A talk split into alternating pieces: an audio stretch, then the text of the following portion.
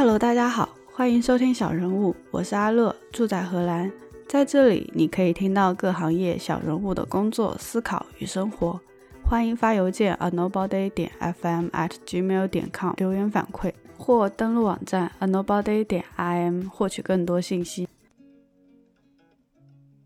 Hello，今天是十一月一号，周五了。小人物也坚持到了第八期。节目开始之前，我想总结一下这两个月小人物播客的成长和变化。嗯，从第三期迁移到新网站之后，有小两千的访客，四千多的浏览，收到了很多鼓励和支持，认识了很多有想法的人，还是蛮开心的。虽然我们有推特、电报群。网站，但坦白讲，这些都是为了推广、分享、点广告、打钱的，虽然远远不及每年存储订阅费用的零头。所以我建议，收听小人物的最佳体验方式还是通过第三方平台订阅。那如果听到动情之处，有什么思考和感悟的话，就打开邮件，试着去理清思路、理顺语句，给我们写一篇长篇大论。也是锻炼自己的写作能力和表达能力嘛。如果觉得有帮助，能够分享给朋友啊，写一些鼓励的话啊，访问网站上点东点西什么的，我都会记在自己的小本本上，开心好久。最后回到今天这期，如果我们连普通的旅游见闻都不敢说，是哪个环节出了问题呢？不管在国内还是国外，不管是讲英文还是讲中文，不管什么职业，我永远都欢迎和鼓励每个能去探索、体验世间万物、去包容、接纳不同观点的事物的人。就像小就像小杨说的：“It's not right or wrong, it's just different。”好，我就啰嗦这么多，一起进入今天的节目吧。小柯在杭州经营一家手表原创设计淘宝小店，从副业到主业做淘宝的过程中，他收获了哪些痛苦与快乐、焦虑与平和？做淘宝带给他的对自我优缺点的认识、学习和成长。杭州淘宝店主真的年入百万吗？网络开店的成本在哪里？最后，作为一个普普通通的大陆人，在香港从游行到农贸菜场的几日见闻。所以，淘宝店主每天也是就吃吃喝喝打麻将吗？嗯，首先有很多种淘宝店，我们是非典型，然后运气很好的。运气很好了一两年的一一个店吧，我我先简单说一下，我觉得在我心里做淘宝的有那么几种，一种是是真的是做淘宝的，就是他们从淘宝初期就可能就开始做了，也不算初期，就是淘宝还蛮荒那个时候就差不多开始进去了，然后现在可能都比较有钱了那种，就都是可能直接就是市场里面贴近市场，然后拿个货，然后开始做做做，开始做到后面就做起来之后，然后嗯。有代工厂有什么样，然后做的比较大一点，然后他们的拿的货可能做的产品也都是非常主流的，比如说今年衣服流行什么款式，流行什么颜色，他们就会做这样做。然后还有一些就是卖标品的那些店嘛，比如说卖某个牌子的衣服，卖某个牌子的鞋子，卖某个牌子的文具之类，就是他们标品的嘛，就品牌商会大概会控价之类的，他们。自己会想办法去做运营之类的，还有一种就是现在淘宝表面上支持非常多的，像我们这种原创或者这种技，他们是他们也当然肯定是需要调性的这种去支持他们嘛。我们就是属于比较偏的那一门，就是做一个小品牌，然后那个产品 SKU 也非常少，刚好运气好，就前面一六年的时候刚开始做到现在快三年了，越做越差了，都店都快凉了。嗯，我们的短板就很明显嘛，就之前都是不是做电商的，然后不也不大懂淘系的那些运营方式，以及跟不跟不大上那些站内站外的活动。哎，比如现在都做短视频啊、小红书之类的。如果我们不跟上节奏的话，我们自身流量就会掉得很快。淘宝的直播，你看就是那种，嗯，以前的电视购物嘛，对吧？但是它确实他妈很容易带货，我也没想通。当时我开始看淘宝直播出来的时候，我觉得这个事情怎么可能会有人看？那现在就发现它的给的价格一定会比确实它比正常价低，大家就是等等于说是它是一个视频版的一个优惠券，它自己本身就是一个营销工具，它每个淘宝直播它自己就是一张优惠券，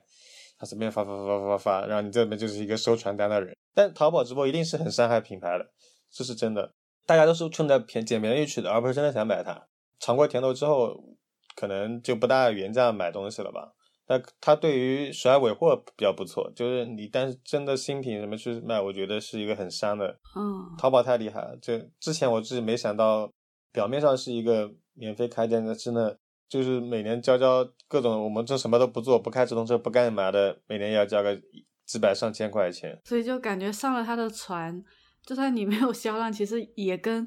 嗯，传统的小卖部一样，它是有一定成本的。而且做淘宝也很焦虑，跟上班的焦虑完全是不一样。假设你全职做淘宝的话，我想想，那些如果还有个团队的人，真的会非常非常焦虑。首先做淘宝，我觉得就像是一个做产品一样，你要开一个什么样的店，卖什么宝贝，呃，然后你的调性是怎么样的，你的货源，然后这些东西都有了，店开始成立了之后，你要开始怎么怎么推广，站内要。干点什么？站外你要干些什么？然后比如说前几年是，呃，公众号图文的流行，呃，今年可能是已经直播要短视频了。这些东西你不做，别人做了，你就掉队了，对吧？然后你得不停的去做产品的边界，你会越扩越大。好了，到后面你发现你这些东西可能你根本就 hold 不住了。然后你就非你的东西卖的可能就不如以前了，你就会很焦虑。你如果你还有个团队的话，你还得养活着他们。如果你要做这些新的事情，你要加入新的人，然后你要又要营新的营那个开支，成本的物价也会上涨什么的嘛，会越来越累。你的同行看你有这边利润还蛮高的，有可能有新有会有新的人杀进来，所以做淘宝那个痛苦会比之前上班会多挺多的，我觉得。嗯。所以很多普通的上班族会觉得说：“哎呀，上班好辛苦，不如去开个淘宝店吧。”但其实各有各的难处，是吧？有一种人我觉得是很适合做淘宝，就是他本身是做电商的，知道怎么渠道就会做渠道。我是不会做渠道的，就是说我我能建立一个品牌，但是我不知道怎么把它卖出去。如果那个人知道怎么卖货，我觉得他是非常适合做淘宝的，因为你不管做什么，其实所有的产品都是。货源都是八九不离十的嘛。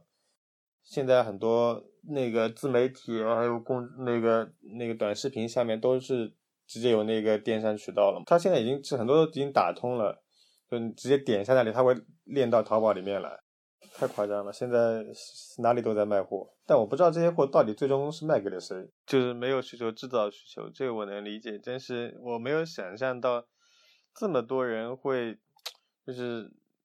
特别是那些一一个短视频，可能就是有一旦你有几十万播放量，就可能有百分之一的转化。你想想，就是已经有可能一下就能带进几百件商品。但是我没想到，就是就是你买来是干嘛呢？就是看来之后，他觉得他觉得你有可能会用到的那些东西，到最后一般都是用不到的。哦，还是要理智消费嘛？呃，而且我自己本身也还是挺迷茫，就是我在想。卖卖东西，呃，是不是？就我之前想的是做一个百年老店，所以真正能开成百年老店的，不管是什么店，他妈一定特别特别厉害，真的特别特别厉害。他得每一年他都没有掉队，他才有可能。在别的国家，你可能有一个老的那个质量什么都可能活下去，在中国人是特别特别难的。所以说，中国是真的有，如果是有真的是百年老字号的店，我觉得他妈太牛逼了。哦，所以你一开始做淘宝是想要做一家百年老店？对。嗯，所以手表确实可以做百年老店这个事情，哎，哎，那苹果出了智能手表之后，传统的手表会受影响吗？其实那那倒对，但是影响我觉得不是很大。我看整个行业内的。特别是特别，我到了香港就会发现，香港怎么戴手表人特别多，可能地域不一样吧。我觉得南方那边可能会，广东那边跟香港那边特别喜欢戴手表，他们就很老的传统嘛，可能。而且我我们的工代工厂，他们很多是国外的订单嘛，还是挺多的。哪怕是我们这种不是很贵的手表，也是。我去香港的时候，刚好逛了一家，就是香港本地的一个，也是一个设计品牌，很很小小众的工作室。他们也做了很多手表上的创新，就是很多有些是以就是像一个相机的一个镜头手表，还有一些是面，它的表面像是一面镜子，然后那上面有个数字，那个三三不是对称的嘛？它三就写了一半，然后那镜子上就会反出另外一个。三的反面来，就上面形成一个数字三，它很多很很多很妙的小想法，挺多的。就是是就是我觉得以后的像他这种小品牌，这种有创意的去做原创，我觉得都是会挺好的。咱们就是所有的，就是现在包括很多淘宝的原创店嘛，像我们一样，基本上都是抄抄或者是改，是所谓的淘宝的原创品牌。百分之九十九都像我们这样子的，就本身是一个很病态的一个一个事情。后来我发现，我们这个抄的那一款呢，它抄了百分之五十别人的那也是抄了百分之五十吧。然后后来我们自己的店呢，有一款被另外一家天猫店也抄了，那个店就直接抄了我们的，但他印了自己 logo 什么的。然后，但是嗯，为了吃饭嘛，很多人没有能力的人，基本上都是这样活下来的。然后，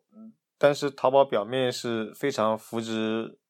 说是要给我们那个倾斜一点东西之类的，他会觉得这你们这些店对他的内容填充非常重要嘛？最终的结果他是想给你更多的流量，但是过程可能会有需要自己上进努力去得到这些东西吧？我觉得是这样。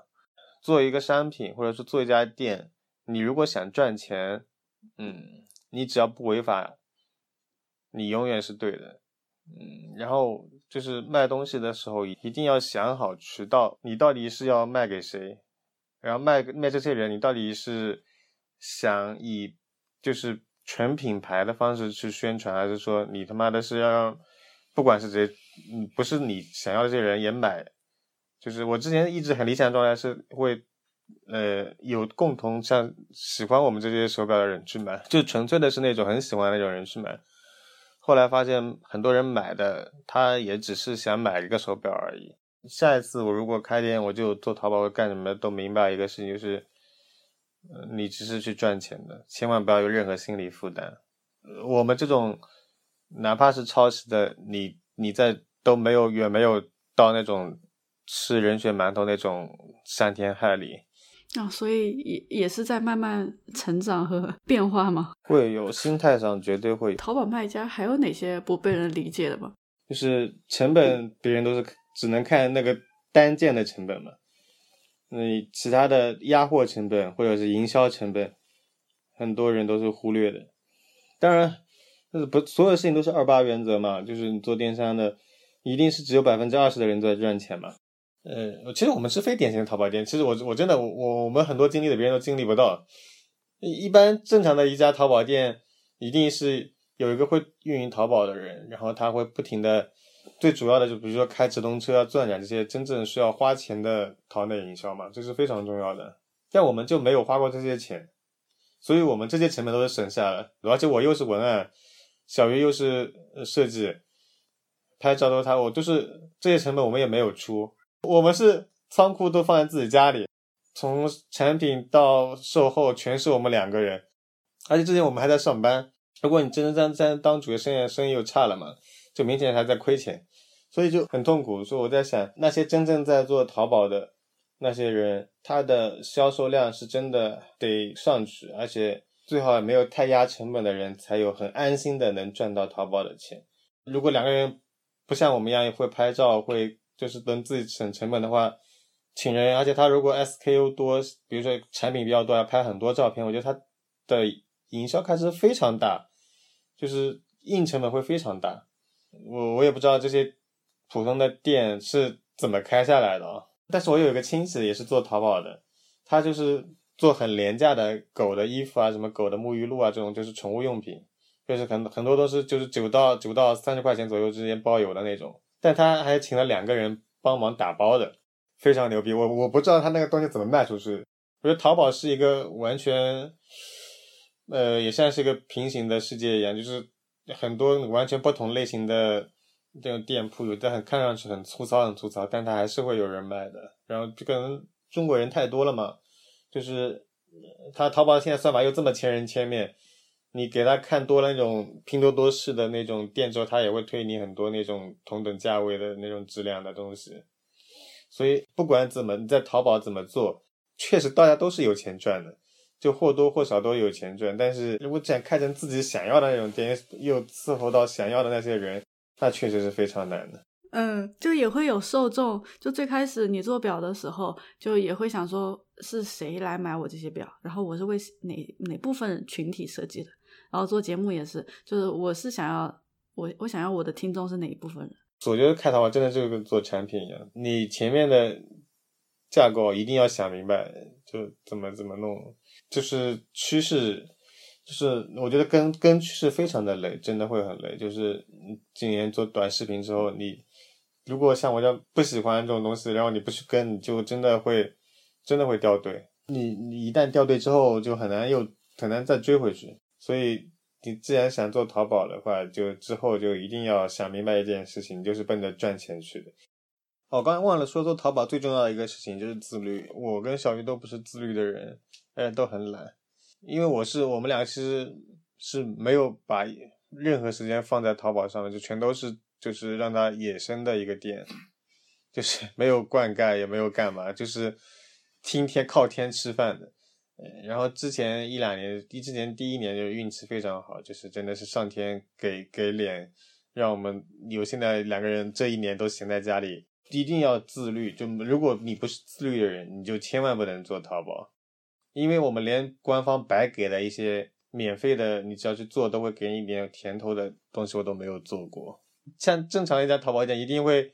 每隔个小半年会上新，或者是会翻新一下你的图片之类的嘛。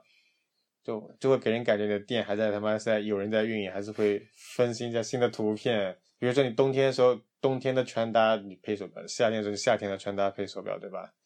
但我们就是冬季上完之后就再也没有动过了。所以自律是真的很重要，因为讲到底我们两个人是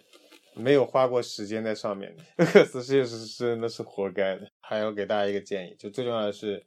你别想这东西当初。产品怎么样或者怎么样，然后你要想象这个东西的成本，还有复购什么的。就做手表，就是当时没想到，就是那个复购太低了，而且这手表质量太好了，一般就不怎么会坏，你电池也能用个两年，就你就这两年可能一个人就就不会再来了。所以很多他妈电器它就会设这种像 iPhone 一样，到新产品上的时候，你就发现老手就非常卡，就一定要一定要有一个寿命期限。然后之前一直做东做做淘宝，就没想到复购以及。比如说售后啊，因为手表容易摔坏了什么这些，还要维修什么，就这都麻烦。就是一定要做那种至少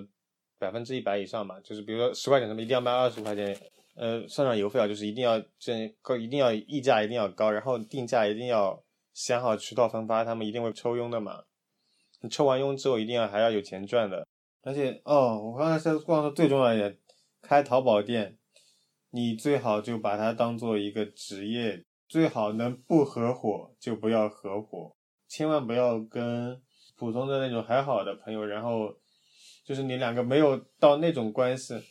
就最后就做生意的一样嘛，就很容易会争吵或者是观念不合啊。然后你生意好的时候都还好嘛，如果你生意不好的话，你就很容易有新的争吵，然后到时候就什么都朋友没得做了。就反正做生意就不要跟。最好不要跟朋友一起做，不要跟小鱼一起。特别是我们夫妻两个开店，就太太容易成争吵了，会很伤和气，很伤感情，真的会聊聊着就变成情绪之类的吵架了。而且之前的工作的事情也没有解决掉，然后只剩下吵架了。我觉得淘宝淘宝工作者给人无形的损伤就是这种情绪上的压力啊、焦虑会特别大，但是快乐也有的，真的快乐就是赚钱就赚你自己的钱。你自己的能力换来的钱，不是上班那种，你做做到时间就是给你发钱，而且做淘宝会有一种膨胀的那种自信心，就感觉你这个产品做成功了，你 这个产品有人在用了，然后，嗯，就有觉得你能做得好其他事情，你跑通了一个一个项目一样，成就感吗？对，就会你更认清自己一点，你会发现自己身上很多短板。就是以前我只要外面写了一篇软文，就会这么算，但我不会真的看它，呃，在哪里投放会怎么样，带来多少人，然后是哪里应该更应该做下去，以及还有我我很多身上的就是沟通方面的，我我做售后的时候，就很多人会觉得我这个售后这边做的不好，然后我觉得就我自己就能意识到，然后还还有很多跟那些供应商谈的时候。就是也会没有很准确，就我的沟通不是很准确，我自己能意识到。去和小鱼，我的我的我的妻子谈工作的时候，我没法，我没法，我没法，我控用，就是我用那种，我用如果用同事的语气去对他的话，他可能会不是很开心。如果用用老板的身份去对他的话，他又觉得我在压他。所以就嗯，淘宝会发现真的，因为你什么事情都在自己做嘛，你会觉得自己身上的优缺点非常明显。之前你在上班的时候，很多时候感受不到，但是我也发现了我很多长处，比如我能非常快跟快递小哥成为一个很好的朋友，非常快的那个融入他们的生活。我想到我们第一次开始卖的，一六年刚开始卖的时候，就有一个人来问，就是真的是我是费尽所有的一直在打，一直在安利他，一直在安利他，一直在安利就。他到最后说：“好吧，那我买了。”是我我是人生第一次就卖出去这样子一个我的淘宝店的东西，我就觉得非常的神奇。我到现在还记得，对，真的淘宝的快乐是这样子的，就是我到现在还记得卖出第一块手表，因为我们是一六年快过年了，一六年到一七年，在大年初几的时候，我们刚上架就是。大年二十年二十八吧，还是二二十六上家，就快过年了。然后大年初几、初三还初几吧，就有一个人自然的一个访客就进来付款了。哇，我真的当时太激动了，我操！就什么在一家一颗爱心什么都没卖过，这个产品是零销量，就一款产品的店里面买了一个手表。当时我真的是太他妈激动了，然后给他。发了一个红包，是真的是在在那手表里面放了一张十块钱，也放了一个红包。快递是不能寄钱的，这是错误示范。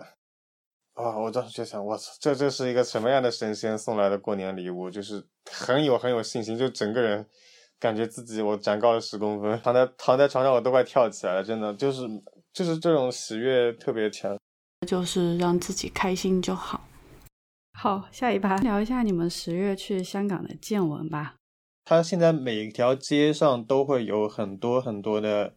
就是那个宣传口号一样，什么五大诉求缺一不可。之前他们说是会发个传单、拉个条幅这样子，以前是游客是这样，很少，就是不大会很多这样见到。现在是每条街上、每条马路的路中央都会被涂鸦涂满，然后别人的可能店铺的卷闸门上都会涂满，所有的那个就公共。场所公共你就会随处可见都是那种涂鸦，然后那个字写上去，但他们的字写的很难看。嗯，然后特别是地下通道嘛，嗯，就是你会成片都贴贴满了那个，就像我们路上看到的那种广告一样，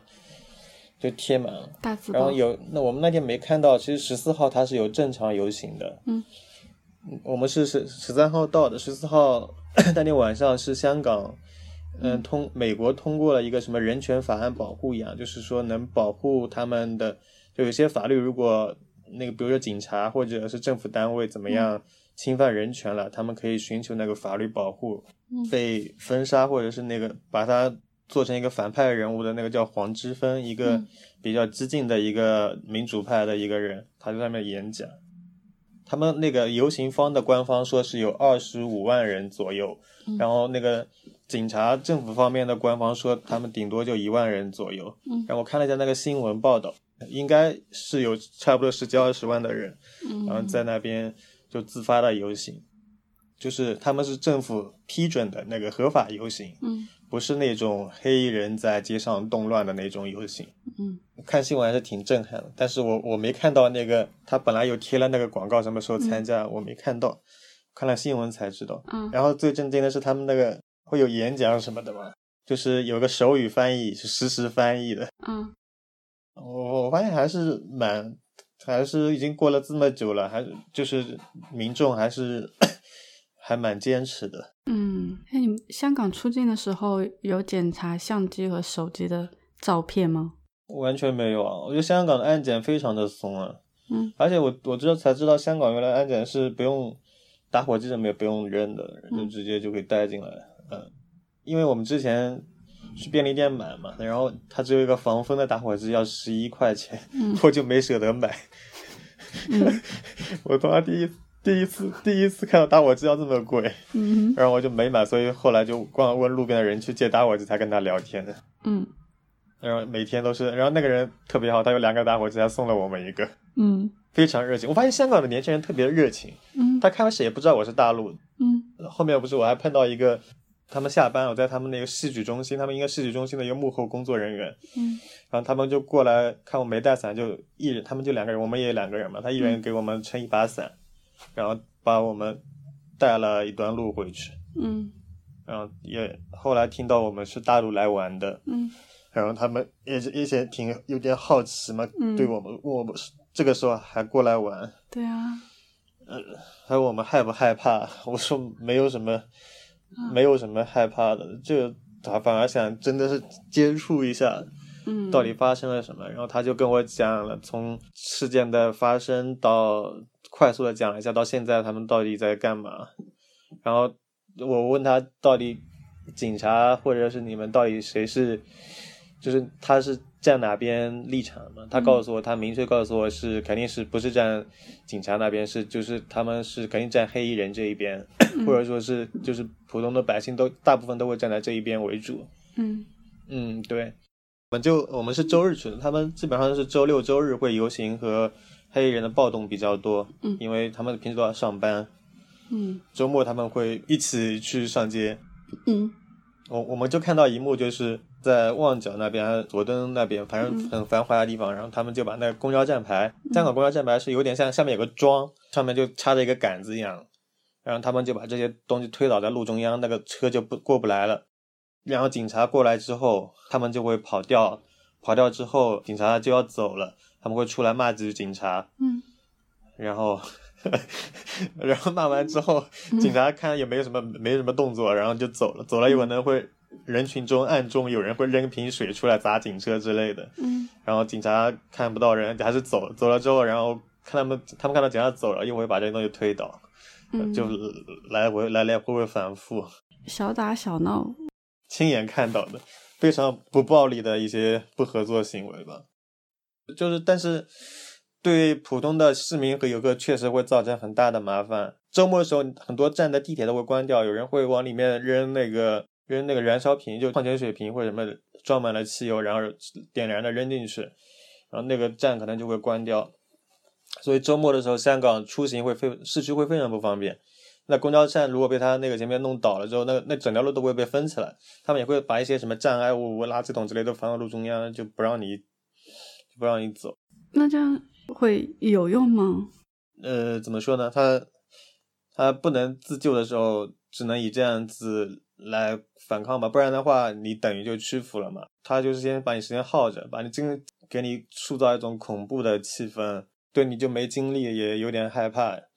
但是香港确实很很很奇怪，我觉得他很他很顽强，他们已经过了，现在已经好多个月了，还能就二十万个人一起去上街去合法的游行。有点像在经历战争。对，这就是我旅游的最大的目的，我就想看一下到底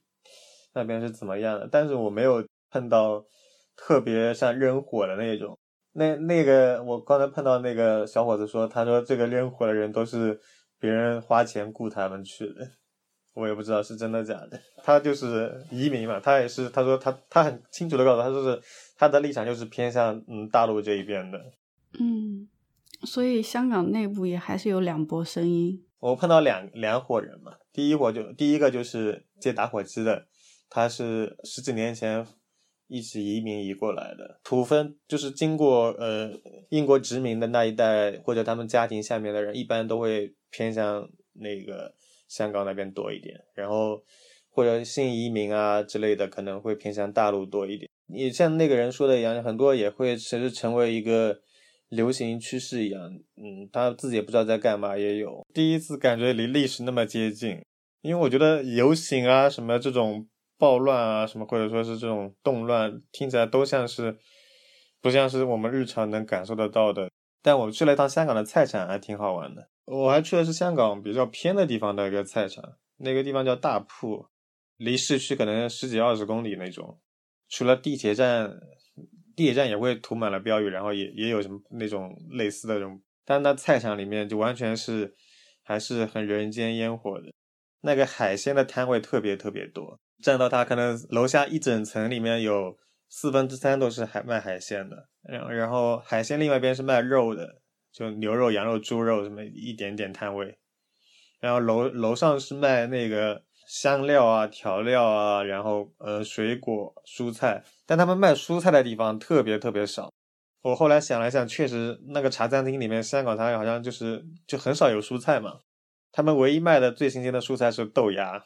芥兰，芥兰也挺多，对，还有西兰花这种。豆芽会挑的非常两头两尾摘，都帮你摘的非常干净嘛。因为它豆芽经常要炒河粉啊，炒什么，基本上要放很多豆芽。唯一对有购买欲的蔬菜就是豆芽，其他蔬菜我感觉都是已经很老了，或者是很很不新鲜了那种。但他们海参确实非常新鲜，真的。老头老太还有菲佣之类的会就来来往往的走，你就感觉不到任何的呃现在的氛围。我觉得他们生活真正就是普通人的生活，不是非常大的影响。然后香港的菜场三楼都是，或者有些地方应该可能是二，反正它最上面的一层楼上会叫熟食中心，卤味，呃，也有很多茶餐厅，还有可能有大排档。